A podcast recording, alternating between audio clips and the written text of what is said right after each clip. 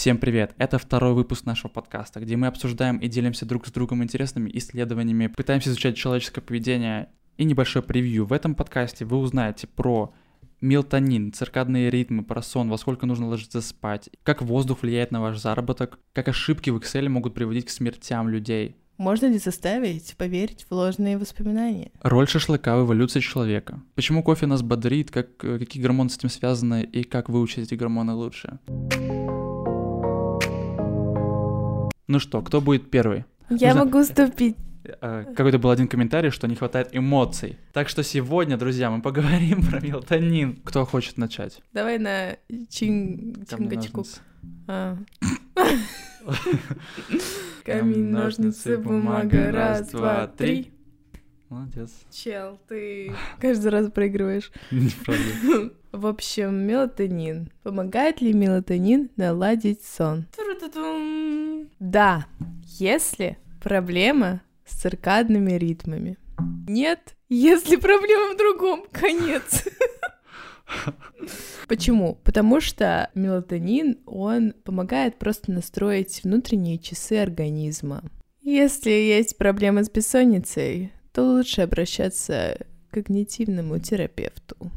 А еще минус мелатонина в том, что мелатонин чаще всего его продают как не лекарство, а как биодобавку из-за того, что биодобавки намного менее тестируются и как-то изучаются и сертифицируются, поэтому чаще всего мелатонин, ну, либо его супер мало в лекарстве, либо его нет вообще, и как плацебо его принимают. Ну, давай, добавляй что-нибудь. Хорошо. Если мы говорим про мелатонин, ну, во-первых, вот э, метаанализ этого года, то есть исследовали много исследований, которые были написаны до 2020 года, и вывод, мелатонин помогает со сном в рандомизированных экспериментах, то есть в экспериментах, где одним людям давали мелатонин, а другим людям давали пустышку, плацебо. И вот там, где давали мелатонин, он помогал со сном действительно. Конечно, например, э, вот тут конкретно у взрослых, которые были респираторные заболевания, заболевания метаболизма, primary sleep disorders, то есть расстройства сна, Тут, я так понимаю, что в основном вот брали людей, у которых были какие-то расстройства, то есть им помогало. То есть точно э, мелатонин может использоваться как способ э, справиться с каким э, тем или иным расстройством, которое сказывается на сне. Другой вопрос, что делать здоровым людям, мелатонин принимать или не принимать, правильно? Можно принимать. Просто нужно знать дозировку, а это сложно, потому что у каждого своя индивидуальная доза мелатонина, так как это гормон в разных количествах вырабатывается дозировка. И Давай. тут у меня тоже есть исследование. Угу. Соответственно, это метаанализ, тоже 2014, правда, года. Сколько нужно принимать мелатонина? И вот то, что ты говорила, большие дозы мелатонина действительно лучше не делали. Более того, они продлевали высокий уровень мелатонина, но это сказывается, наоборот, худшим образом, потому что ты не быстрее засыпаешь, а ты, когда просыпаешься, у тебя мелатонин продолжает быть на высоком уровне. То есть ты на следующий день ходишь сонный и уставший. Да. Вот, соответственно, действительно не, пере, не, не нужно перебарщивать с добавками. То есть больше мелатонина вам не поможет заснуть. Мне кажется, вообще мелатонин идеален просто в точечных каких-то моментах. Например, когда у тебя джетлаг. Ну да, факт. Ну тут еще не все. А, то есть, ну, во-первых, для меня это было круто, потому что это как доказательство того, что не нужно принимать больше, чем вам говорят в инструкциях. Это факт, потому что иногда хочется, ты такой, ну, две таблетки я съем, значит, э, будет лучший результат. Нет, вот на примере мелатонина. Вы съедите больше мелатонина, у вас только будет хуже. Вы типа не быстрее заснете, вы на следующий день будете больше сонными. И это скажется на качестве сна в сне в дальнейшем. Вот, но они тут конкретную цифру рекомендуют. Соответственно, чем меньше, тем э, по факту... Чем... Эффективнее? Эффективнее, да. Угу. Чем меньше было мелатонина в дозе, тем было больше эффекта на сон. Более того, меньше мелатонина и лучше с температурой тела. Естественно, больше мелатонина, э, температура тела меняется, это хуже сказывается на сне. А, и они говорят, говорят здесь, что 0.3 миллиграмма уже имеет эффект, то есть нужно начинать с минимальных доз, то есть от 0,3 миллиграмма и максимум 1-2 миллиграмма. Вот. И один час до сна. Мелатонин безопаснее на краткосрочном периоде потребления. Но при этом э, толерантность у него не развивается к мелатонину. Мгм. насколько я вот прочитал, то в том же метаанализе 2021 года. То есть, в принципе, это до- достаточно безопасно, если вы как бы мало употребляете. Вопрос, зачем и для чего, и с какой целью. Ну, все с грамотой нужно делать. И М. лучше консультироваться с лечащим врачом. Вот. И, например, э, интересный, с- интересные случаи — это люди с ночными сменами. Соответственно, вот мелатонин — гормон сна, или люди, которые работают в ночных сменах. Что у них происходит с мелатонином? Как думаешь? Он вырабатывается. Только, наверное, хуже. Потому Молодец. что, э, чтобы вырабатывался мелатонин, нужно, чтобы было темно, например, всякие такие штуки. Ну да. Факторы. Факт. У людей с ночными сменами подавляется выработка мелатонина, и хронически подавляется, если это вы ст- стабильно работаете. Это сказывается и на качестве работы, и на ваших сосудисто-сердечных заболеваниях, и на когнитивных функциях. Медсестры, стюардессы и другие женщины, которым регулярно приходится работать ночью и спать днем, чаще заболевают раком груди. В общем, а, ночные смены, конечно, идеально бы не всю жизнь ими заниматься. Как раз ты про свет заговорила. А, интересный эксперимент. Значит, тут э, прям это очень интересно, потому что это прям вот настоящий эксперимент. Свет влияет на сон. Как свет влияет на сон, и тут прям вот взяли людей и отвезли их в одно место, где их поселили в одинаковые комнаты, давали им одинаковую еду в одинаковое время, с одним отличием. А, они проводили э, время в течение дня под разным светом.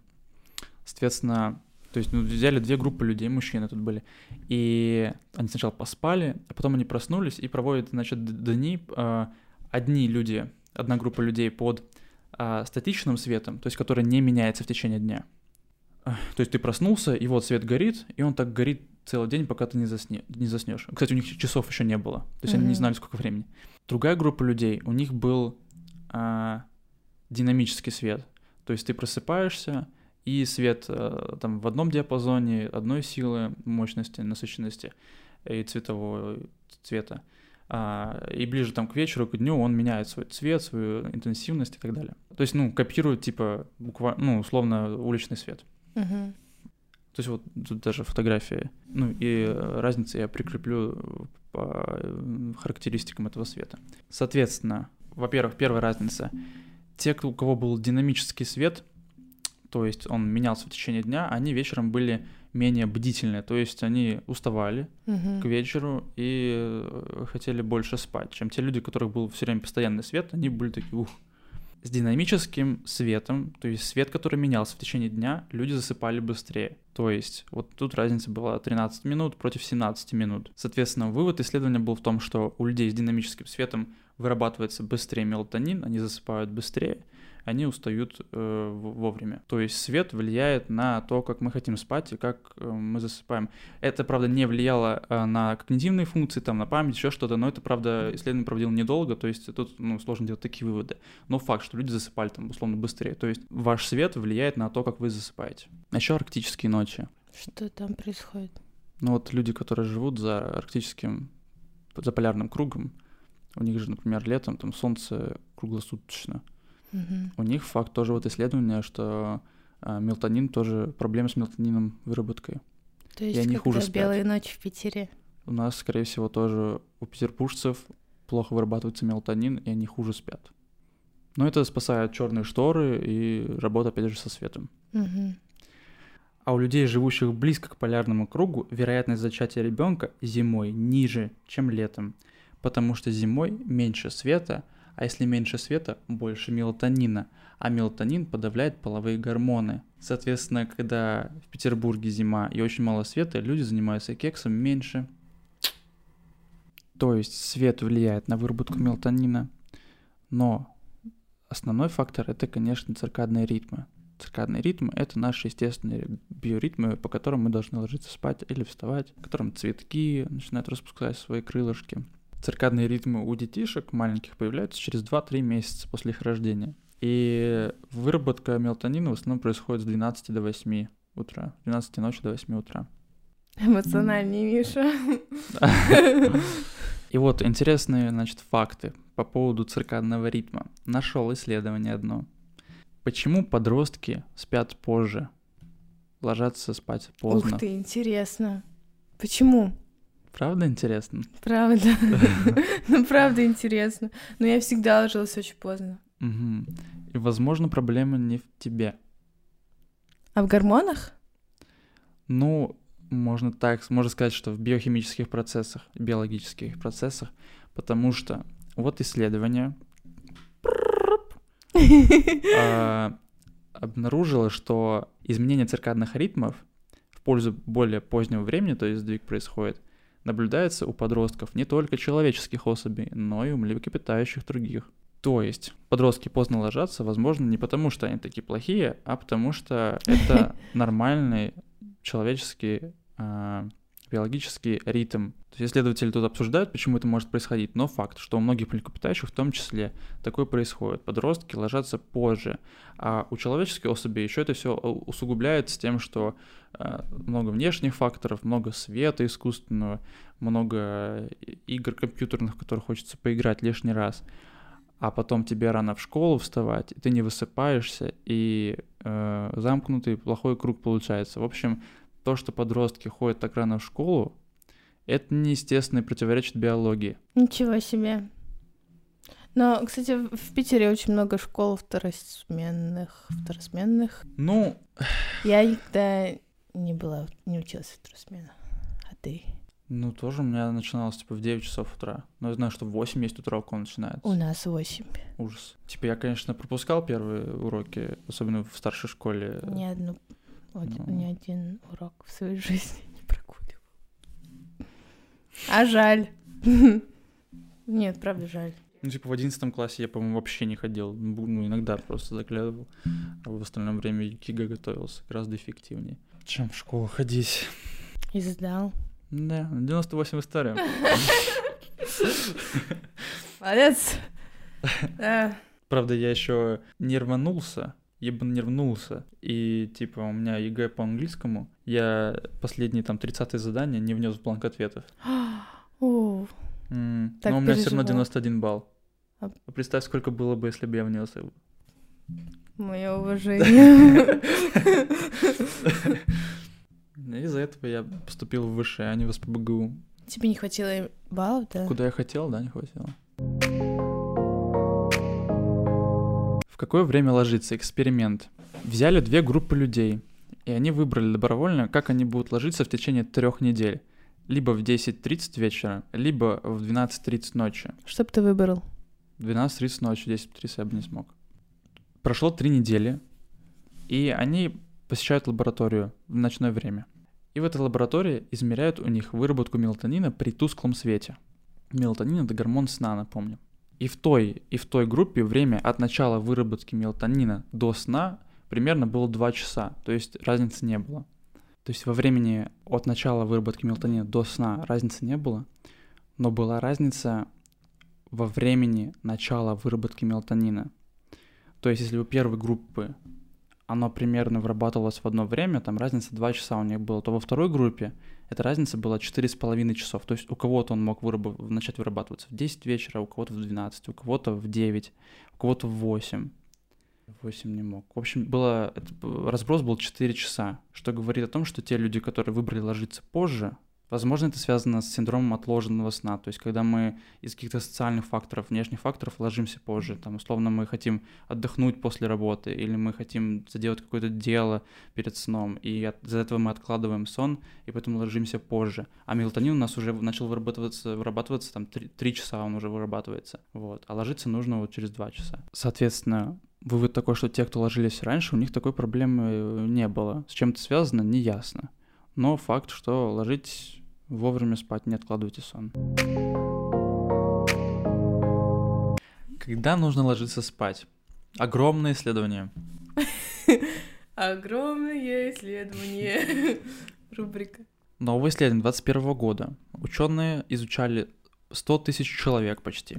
Действительно Бри- большое. Британские ученые, кстати. Это могло бы быть э, названием нашего подкаста. Да, но на самом деле я еще не уверен, что научный подкаст это прям наше конечное название, потому что я не чувствую прям, чтобы оно прям Сто процентов. Ну, посмотрим. Посмотрим. Можете прокомментировать название и предложить свои в комментарии. Мгм.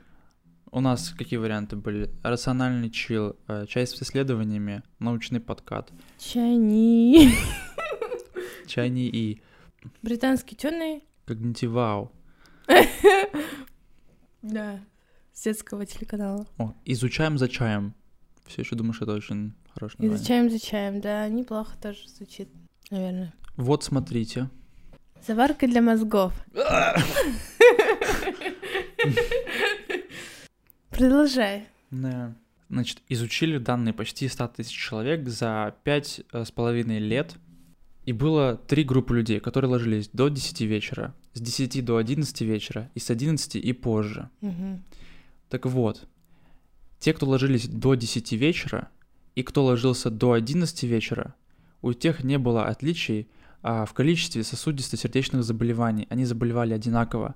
А вот те, кто ложился с 10 до 11, у них было статистически значимое различие, они заболевали реже.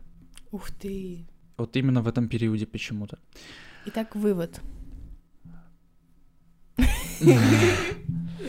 Вывод, э, что либо ложиться с 10 до 11 самое клевое время, либо есть какой-то фактор еще, который, Просто корреляция. мгм, который мы не знаем. Соответственно, может быть, условно, богатые люди, они ложатся именно в этот период, потому что у них у всех есть какая-то развлекуха своя, гольф, Мгм. типа в 9 вечера, после которого они ложатся, э, идут в сауну и ложатся спать. И поэтому их дети учатся с, тоже там м, с детства ложиться в это время спать, и они меньше болеют в целом, потому что чаще ходят к врачам и питаются правильной Мгм. едой, и поэтому у них меньше сосудистых заболеваний.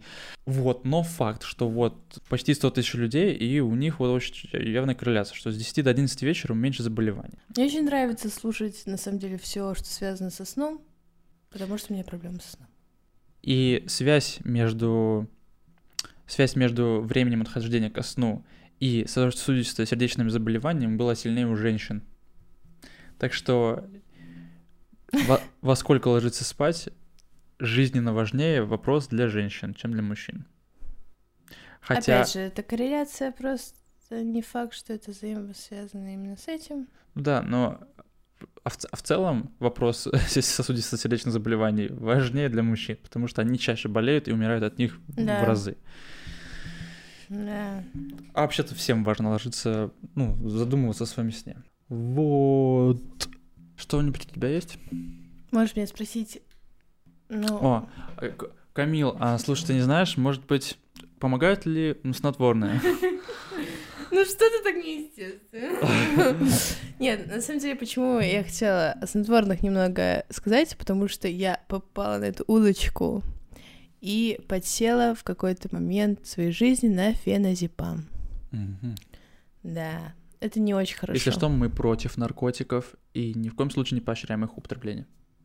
Так, я подсела на Ко мне феназепам. в автобусе и такая, у меня есть феназепам». В общем, у меня проблемы со сном. И э, у меня это длится примерно около двух лет, если до настоящего момента. Ну ладно, меньше, наверное, Получается, полтора получается года. две трети твоей жизни. Ой-ой-ой! Тебе типа три года. Я поняла, Миш. Полтора... ну.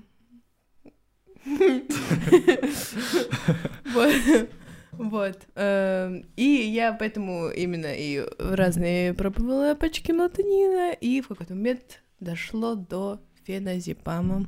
А ты тоже После мелатонин?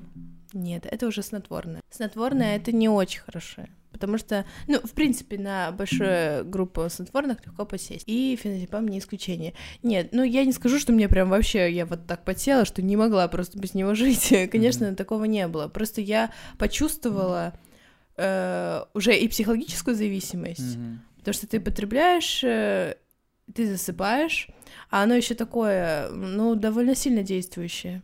И вкусненько, да? Да, по-моему, сладенькая, да. Обычно под язык еще снотворные кладут. Она рассасывается и таким образом через слизистые попадает в кровь довольно быстро. И, собственно, об этом я почитала про снотворные, Почему это не лучшее решение для борьбы с бессонницей? Естественно, прежде чем употреблять какие-то лекарства, нужно консультироваться с врачом. Этого я не делала. У меня были реальные проблемы со сном, то есть я не могла заснуть э, буквально несколько дней подряд.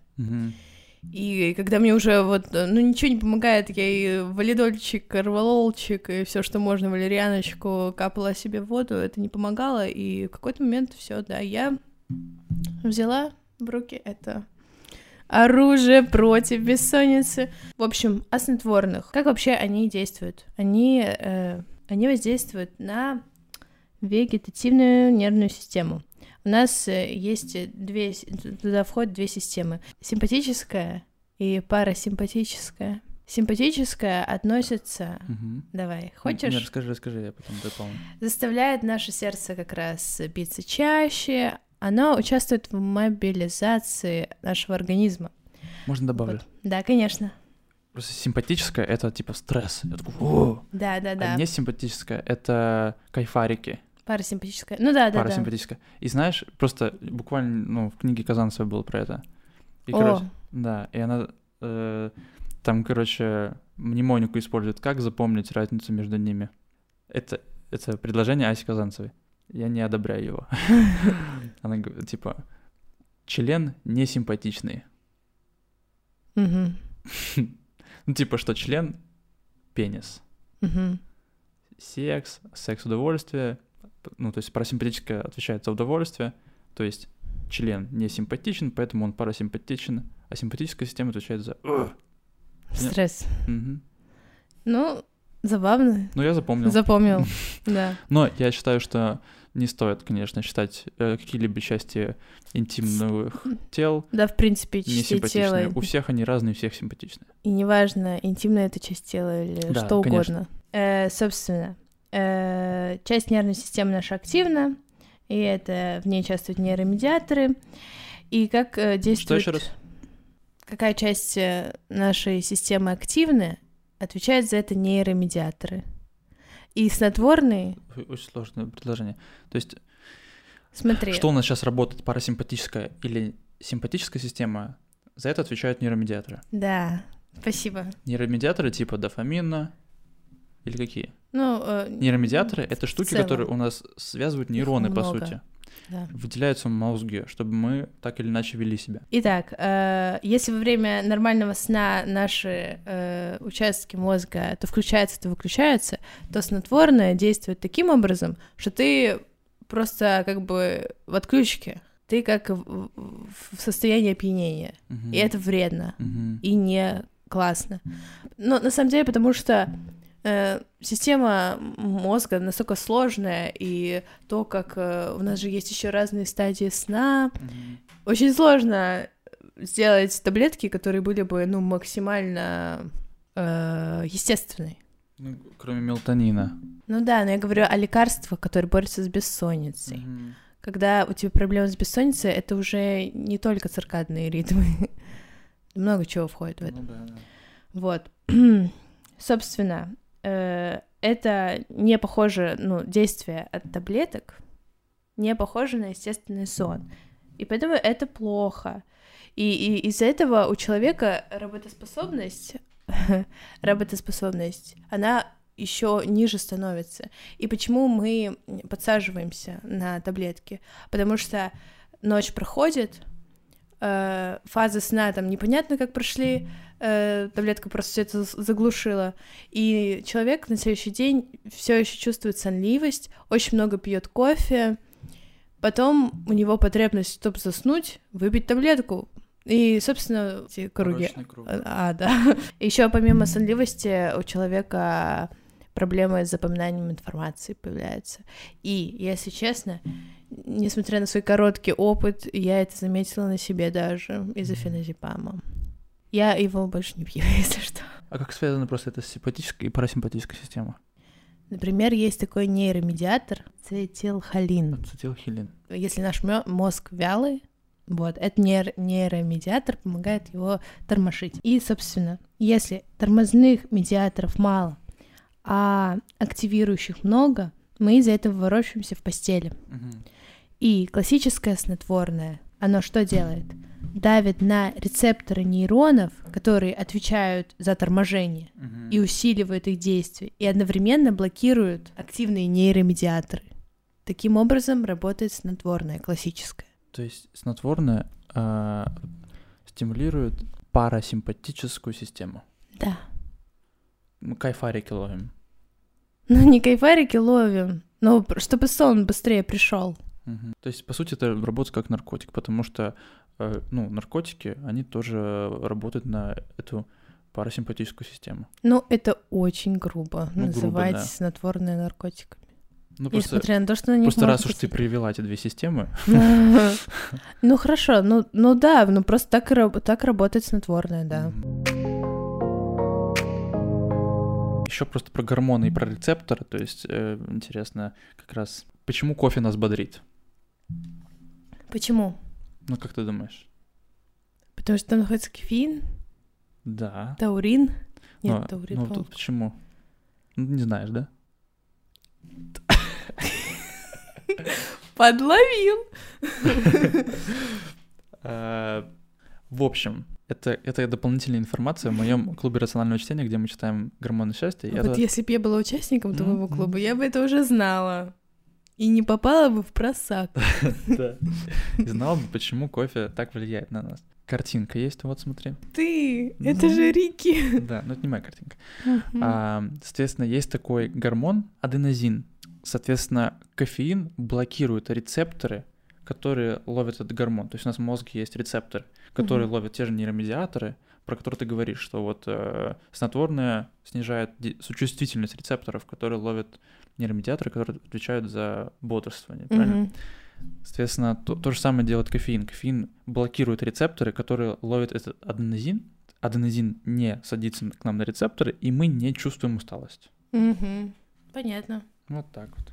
В общем, да, ты объяснил. То есть мне нужно было сказать, что ну, кофеин воздействует на гормон, на гормон, э, э, м, рецепторы. на э, Да. Я, я должна была провести корреляцию, на самом деле, и я бы, в принципе, я понимала, почему я не сказала об этом. Ну, я бы, ну ладно, Миш, я просто уступила. Поддалась. Ладно, хорошо. И немножечко добавлю претензия к снотворному. Несмотря на то, что побочных эффектов и так большой список. Снотворное не намного эффективнее, чем плацебо. Провели мета-анализ. И выяснили, что люди, которые употребляли плацебо, и те, кто употребляли снотворное, они даже на 22 минуты дольше спали. Ты кто плацебо употреблял? Вот такой забавный факт. Ну, это очень интересно. Это, э, на самом деле, много доказательств, много исследований проводят, где плацебо иногда оказывается... Сила так- мозга. так- Ну, это э, часто связано с эмоциональными расстройствами, потому что а, сон у нас часто страдает из эмоциональных расстройств. Точно Да. так же дисфункция сексуальная. Я. Мгм. Соответственно, вот как раз в книге «Как хочет женщина» Эмили Нагоски как раз про то, что вот э, там проводили исследования таблеток, которые э, должны были действовать на женщин как... эм, Повышающие либидо, да? Да, как, как Ну, и для мужчин, что там у нас? Виагра. Виагра. Просто Виагры для женщин нету, и вот они пробовали, и в итоге плацебо, то есть пустышка, была чуть ли не эффективнее этого лекарства, вот, и они потом отдельно проводили исследования, где испытывали это плацебо и еще одно плацебо, вот, э, так что, да, просто именно там, где нужно психологически нам настроиться, иногда плацебо действует, потому что оно психологически нам помогает, мы ду- ну вот, Вообще, конечно, э, бессонницу лечат и антидепрессантами, и мелатонином, ну, э, агонистом мелатонина. Вот, есть еще антагонист орексина. Орексин — это гормон, э, который дает нам бодрость. Если- давай проверим. Основной функцией является поддержание состояния бодрствования. Ор- Да. Орексин, от слова ор, что мы орем, когда мы бодрствуем. Ну, в общем, да, используют А антагонист еще есть гормон орексина. грилин, и знаешь, как его запомнить, э, с чем он связан? Гринч, Нет. И, окей. а, грилин — это гормон... Г- Ты, ты не, не знаешь, что это за гормон. Глина. Ладно. Э, Окей, Я э, во-первых, это гормон, который выделяется, когда а, мы голодные. То есть он влияет на наше чувство голода. Грилин. Да, Голодный. да. Э, Ну нет, подожди, я не сказал еще саму запоминалку. Ага. Мы когда голодные, что мы делаем? Гриляш хотим кушать. Такая есть еда? Ну, Гриляш? конфетки. А, ну, можешь так запомнить. А я, а я грею в микроволновке. Грею. Грилин. Прикольно. Ну, еще вот что, если вам это точно не навредит, а, но вы думаете, что оно вам может помочь, ну вот, например, я ем иногда биодобавки всякие, витаминчики. Э, Доказательной эффективности мало, но если оно мне душе спокойнее, почему бы и нет? Оно мне улучшит мое психологическое состояние, и я выздоровлю, может быть. Вот. Если ваша бабушка, дедушка что-то там принимают себе какую-нибудь э, свекольный настойку из подвала, настоянная на мышином Мы Поть- все поте. поняли, что э, что-то что-то мерзкое, да. Ш- что хотя вот мышиный пот, я не уверен, что безопасен, но то, что безопасно, но то, что им помогает, Спасибо, что не мышьяк. да, главное, чтобы это не было вместо лекарства, потому что, к сожалению, да, иногда ты можешь принимать вместо лекарства, это плохо. Если у тебя есть болезнь, нужно ее сначала лечить, а биодобавки просто дополнительные, если как прикольчик. Ну, не, не назвала это прикольчиком. Ну, смотря что, мы, смотря о чем говорим. Конечно, конечно. Потому что, конечно, если у тебя болезнь, а ты ее лечишь типа травками, ну, скорее всего, ты ее не вылечишь. Гомеопатия. Гомеопатия? Гомеопатия. она не имеет доказательной эффективности. Да. Вот эхиноцея, я прочитал недавно исследование, и там типа тоже нет такого, что она имеет доказательную эффективность. там метаанализ как раз тоже был. Но там было такое, что, ну, вроде бы в некоторых случаях есть эффект, просто что, но может быть. Соответственно, может быть, хватает мне, чтобы я его пил и надеялся на лучшее, и мне это помо- поднимает Не настроение. знаю, если честно, мне помогала хина. Ну, я уже говорила. Да. Но Ну, мне не кажется, я что говорю, это из-за просто плацебо. е- есть Ну, исследования, которые подтверждают, что это фигня пустышка, и такое я не буду пить, как витамин С. А есть, э, где не точно. Такое Витамин пить. С может... Да, ну, если его пить помочь. ведрами. Ну нет, его не нужно пить ведрами. Аллергия может возникнуть, если пить витамин С. Ну да. Просто. Да. Ну и отсутствие витамина С в нашей жизни Ну да. приводит к цинге. Ну да, да, да. Вообще, прежде чем просто употреблять ба- БАДы, нужно сдавать анализы. Да, 17 тысяч я посмотрел, витамины стоят. Да. Это какое количество витаминов? Вот, э, типа, э, Все обычные. основные? Ну, типа, А, Б. Омега, Б, железо, наверное, Ну, цинк. дешевле не нашел, 17 тысяч рублей. Ну да, я думала. Так что сегодня думал как раз о том, что вот я прошел диспансеризацию сегодня, и типа, чего? Вот если бы диспансеризация включала анализы на витамины, как было бы здорово. Да. Все бы а, мы проходили. Хм. Считаю, что в прекрасной России будущего все будут иметь возможность сдать витаминные анализы. Почему нужно учить Excel и не халтурить? Ух ты. Excel. В прошлом году а, ошибка в Excel, ошибка в экселевском файле стоила англичанам полторы тысячи жизней. В Великобритании была такая штука, где они пытались отслеживать контакты э, тех, кто переболел ковидом. И Только знала, что это связано с болезнями. они сохраняли в старый экселевский формат файла .xls, а не в новый. И из-за того, что в старом был лимит в рядах, это привело к тому, что некоторые имена были не сохранены. То есть к ним никогда не обратились вот эти те люди, которые искали контактировавших. И, соответственно, вот они там исследование изучило, что это могло стоить полторы тысячи жизней. А, то есть эта ошибка стоила 120 тысяч инфекций, заболеваний. Жесть. То есть из-за ошибки в Excel 120 тысяч людей заболело. Обалдеть. Классно. предполо- предположительно. И еще. Почему нужно учить Excel часть 2? Одна треть всех исследований по генетике имеют ошибки. Что, еще раз, одна треть? Одна треть исследований по генетике имеют ошибки. Одна треть. А, а, Почему? Из-за того, что Ошибки делают. многие гены имеют название типа SEPT2, а Septin2 да, на- название, типа SEPT2. Excel а, автоматически это раскодировал как дату. Сеп- сеп- септе- Я поняла, с сеп- чем... се- сентябрь, Мгм. 2 сентября. И вот в 2016 году нашли эту ошибку и обнаружили, что во многих публикациях А что, это нельзя проверить на момент? Ну вот я не знаю, что, почему кто, ну не, не все исследования, но очень большое число содержали. То есть я не знаю, насколько критична эта ошибка, но факт. Тут даже, кстати, есть сайт. Вот в онлайн-режиме можно смотреть, каждый месяц они обновляют, если ошибку находят. Прикольно. Но хорошо хоть находят. Ну да. А, Это еще один повод сказать нам, что не нужно доверять полностью исследованиям. Доверяй, но проверяй. Критическое мышление. Исследование, которое говорит о том, что человеку можно внушить ложные воспоминания, а потом их стереть. Газлайтинг с, с бонусом. Да. Итак, почему? Потому что память человека у нас поддается манипуляции.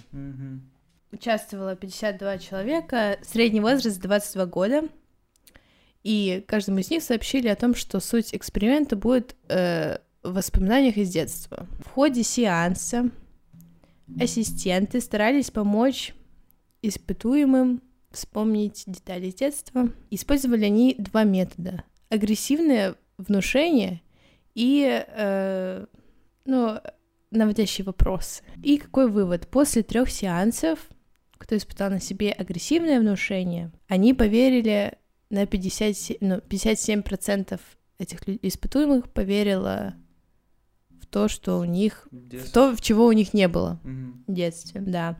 А среди тех, кому задавали наводящие вопросы, и 27%. Потом был второй этап эксперимента, и ученые попытались за два сеанса привести все в порядок, так сказать. Они э, что сделали? Они э, предложили испытуемым еще раз э, подумать об источниках воспоминания, Мгм. а потом они объяснили вообще, в принципе, что такое ложные воспоминания, и как может память наша совершать ошибки. После этого число испытуемых, верящих в два выдуманных воспоминания, сократилось до 23% в первой группе, там, где агрессивная э, использовался агрессивный метод, и до 15% во второй группе. В общем, вывод какой? Ложные воспоминания у нас не настолько глубокие и прочные, как настоящие. Их можно легко, в принципе... э, Вот тут говорится даже, что чтобы человек сумел сам отличить одно от другого, требуется минимальная психологическая помощь. М, Это говорит о том, что люди очень хрупкие Люди когнитивные сущности. Легко поддаются манипуляциям, в принципе, не только их воспоминания вообще. Да, из-за ограничений нашего мозга. И э, терапевт иногда может распутывать эти штуки. Да, для этого нам и не нужно. Да, интересно. Интересно, как агрессивно, как что именно было агрессивного. Знаешь? Э, ну, как я поняла, они, они повышали голос, тон, и м, агрессия именно э, состояла в том, что они просто как факт говорили, Мгм. у тебя было вот так-то. Мгм. В этом агрессия. М. А наводящие вопросы это, «М, ну, ты, ну, Да. понимаешь, о чем я. Ну, то, что э, мнение толпы влияет на людей, они меняют Ой, еще старые есть такие эксперименты советские со школьниками. Да, Мне точно. нравилось смотреть. Ну, опять же, это подтверждает тот факт, что газлайтинг существует, с ним что делать? Что нам помогает не поддаваться манипуляциям? Критическое мышление.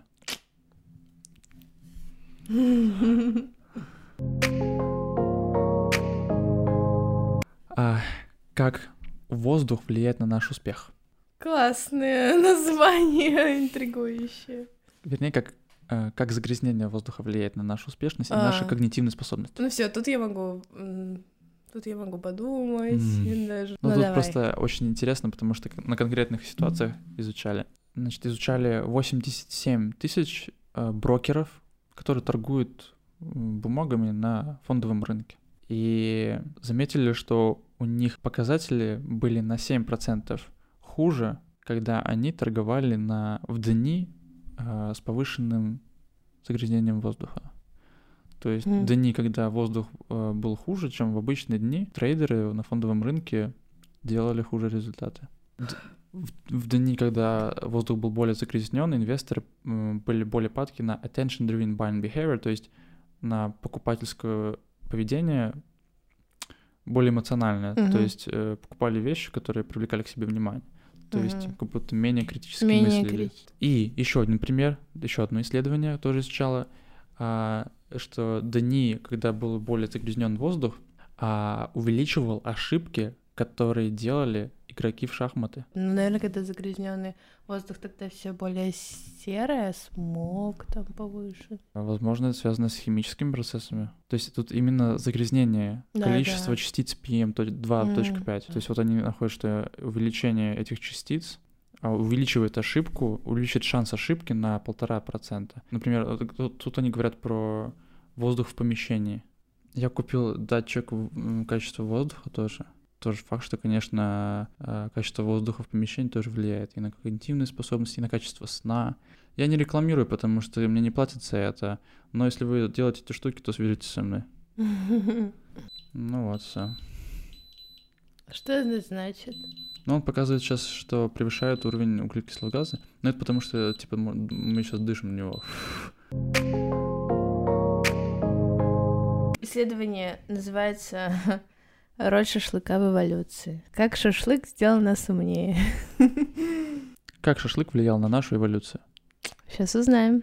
Два с половиной миллиона лет назад у нас были крупные зубы, что позволяло нам есть сырое мясо, а еще длинный кишечник, что тоже позволяло лучше переваривать сырую пищу. Термообработки потому что не было, но примерно полтора, м, грубо говоря, миллиона лет назад э, анатомия поменялась. Вот, и кишечник стал короче, и зубы тоже стали меньше. И на, на на 30% увеличился мозг. Хм. Подходя к шашлыку, нет точной информации о том, как человек пришел к тому, что он стал обрабатывать мясо и жарить его. Мгм. Есть просто гипотеза о том, что э, он почувствовал запах горевших э, животных от пожаров, Мгм. а запах горящего мяса у нас, да-да-да, повышает аппетит. И, собственно, э, из-за того, что наш человеческий мозг стал больше, это там много корре- корреляций, и из-за этого тоже у нас и зубы тоже уменьшились, потому Ты же что... знаешь, э, просто я только недавно начал понимать, как эволюция работает. Просто на самом деле может быть, что у человека не всегда вызывал аппетит мясо жареное, но были люди, которых, у которых была такая генетика, что у них э, этот запах повышал чувство аппетита, а у других нет. И вот у тех, у кого повышал, они ели это мясо жареное, а оно более насыщенное, более чистое, более ну, нутриентно богатое, и они более Да, получали обра- преимущество, рожали больше детей здоровых, были сами Да, здоровее. Я хотела сейчас это сказать, А. Миша, ну что ж такое? И, соответственно, в ходе эволюции они размножились, и мы теперь такие. Да. Молод... Миш, медальку. Еще э, калорийность повышается, когда мясо обработано, собственно. Э, и это еще сокращает время усвоения пищи. В общем, все это связано. И то, что кишечник уменьшается, и то, что зубы меняются, вот. Именно поэтому одинаковый объем съеденного наш организм получает из горячей пищи больше энергии, чем из сырой. Вернемся к аромату шашлыка. 95% э, восприятия вкуса жареного мяса зависит от его аромата, а запах э, приготовленного на огне мяса впечатан у нас в генетике. Вот. И, Опять же, собственно... потому что наши предки, которые та- так генетически были устроены, а- они получили преимущество, и они выжили. А те, которые так не были устроены, они просто не выжили, потому что и как бы мы продукт эволюции, вот естественного отбора. Люди буквально умирали, чтобы мы любили шашлык. Ну, кстати. Плюс от шашлыка еще какой? Помимо того, что пища лучше усваивается, калорийнее, шашлыком еще и нужно делиться. Потому что ты поймал одну зебру, ты же сам ее не съешь. А что, в чем преимущество того, что ты делишься своей пищей со своими друзьями? возможными шашлычком. Том, что, ну, знакомство, повышается уровень интеллекта, развивается речь, э, новые общины, род, ля-ля-ля. За речь отвечает э, префронтальная кора. Это самая э, молодая часть мозга, так скажем. И префронтальная кора отвечает не только за речь, но и за волевые решения, за анализ мира, за в целом понимание того, что происходит. Соответственно, просто интересно тоже прочитал недавно где-то, а, с какого момента исторически можно считать, что начинается цивилизация. Кто-то считает, что с того момента, когда вот ученые обнаружили скелет человека и обнаружили, что у него в костях был перелом. А, А что это значит? Что человек сломал ногу, условно, и выжил. А чтобы выжить ему что нужно было? Чтобы кто-то его куда-то отнес, за ним ухаживал, ему еду приносил, его охранял от других. А значит что? цивилизация. Да. Да, интересная гипотеза. Потому что, ну, без взаимодействия люди бы умерли бы. Их бы бросили бы, они бы просто не выжили бы со сломанной костью. Плюсы шашлыка — это калорийность и общение с новыми людьми. Э, Сначала мы получили возможность сжигать каждый день на 20% больше калорий, чем наши э, ближайшие родственники обезьяны. Затем мы нашли эффективное применение нашей энергии, которая осталась же, получается. До этого мы, нам нужно было, по-моему, если не ошибаюсь, я это читала уже в другом источнике, о том, что переваривание сырой пищи у нас занимало часов 6. Как бы это очень длительный процесс, и энергии на что-то еще, на познание какое-то нас ну, не хватало. Но есть еще темная сторона о том, что на самом деле красное мясо в больших количествах, если что, вредно ввозом. Да, любая еда, если ты ешь, ешь ее и не ешь другую, а вредна. Нет, там просто канцерогенов много. К мясным продуктам, приготовленным на открытом огне, есть претензии в том, что при нагревании в них образуются так называемые гетероциклические амины, которые в экспериментах с животными способствовали росту опухоли желудка, печени и поджелудочной железы. Но опять же, в экспериментах с животными. У нас все-таки по-разному бывает. Хм, интересно еще про алкоголь. Э, Как пишет в своей книге эволюционный психолог Эдвард Слингерленд, именно пристрастие к спиртному помогло нам создать цивилизацию. А как гласит... Подожди. Противник алкоголя. Ну, правильно. Или что? Ты нет хотел? Ну, ладно. А как гласит теория обдолбанной обезьяны, огромный человеческий мозг — побочный продукт употребления псилоцибиновых грибов, которые наши предки часто находили в помете диких животных, кочуя за ними по саванам. Насчет Ал- ал- алкоголя. Да, алкоголь. Псилоцибин, не алкоголь. Зачем нам спиртные напитки? Этот ученый э, психолог Слингерленд приходит к провокационному выводу. Наше пристрастие к, опьяни- э, к опьянению — это не эволюционная ошибка, а одна из технологий, благодаря которой мы создали цивилизацию. Алкогольное торможение префронтальной коры, которая в трезвом состоянии держит нас под контролем, радикально меняет наше поведение, разрушает психологические барьеры, делает людей вокруг более привлекательными. Опьянение стало предпосылкой к, к возникновению первых крупных социальных групп. кото- ну, так считают ученые. Это не факт, это гипотеза. Гипо- Ну, в общем, блин, интересно, это целая есть книжка, которая М. так... Ну, это гипотеза наверняка, конечно. Это, знаешь, как, типа, теория о происхождении человека из воды. Из, Ну нет, ну из воды. Не из воды, а то, что он жил рядом с водой, и поэтому, например, раньше у него был мех, а из-за того, что он начал жить у воды, у него постепенно он начал как морж быть. Ага. Он в воде много времени проводит, соответственно, шерсть теряется. Но это, то есть нет ни одного доказательства этому, это гипотеза. Мгм. И условно, поэтому ноздри у человека такие вниз, потому что он начал жить у воды, и, соответственно, ноздри вот так помогают не захлебываться. М. То есть это тоже у Казанцева было, что все звучит очень логично и круто, но это не подтвержд- ничем не подтверждено. То есть буквально э, то, что ты... Значит, алкоголь помог человечеству развиться просто потому, что чувакам Социальные бухать было веселее группы, вместе. Да, ну и то, что самосохранение инстинкт пропадает, и ты можешь какие-то барьеры преодолевать, которые тебя сдерживали в обычном состоянии трезвом. Небольшое отступление. Сейчас мы досняли подкаст, и оказалось, когда мы посмотрели на телефоны, что они не снимали последнюю часть. И тут что... Минус телефонов. Да. Очень обидно. Большой очень кусок не вошел. Было интересно. Уже 3 часа 26 минут. 3 часа 40 минут ночи, и мы перезаписываем это второй раз, потому что наши телефоны тупят.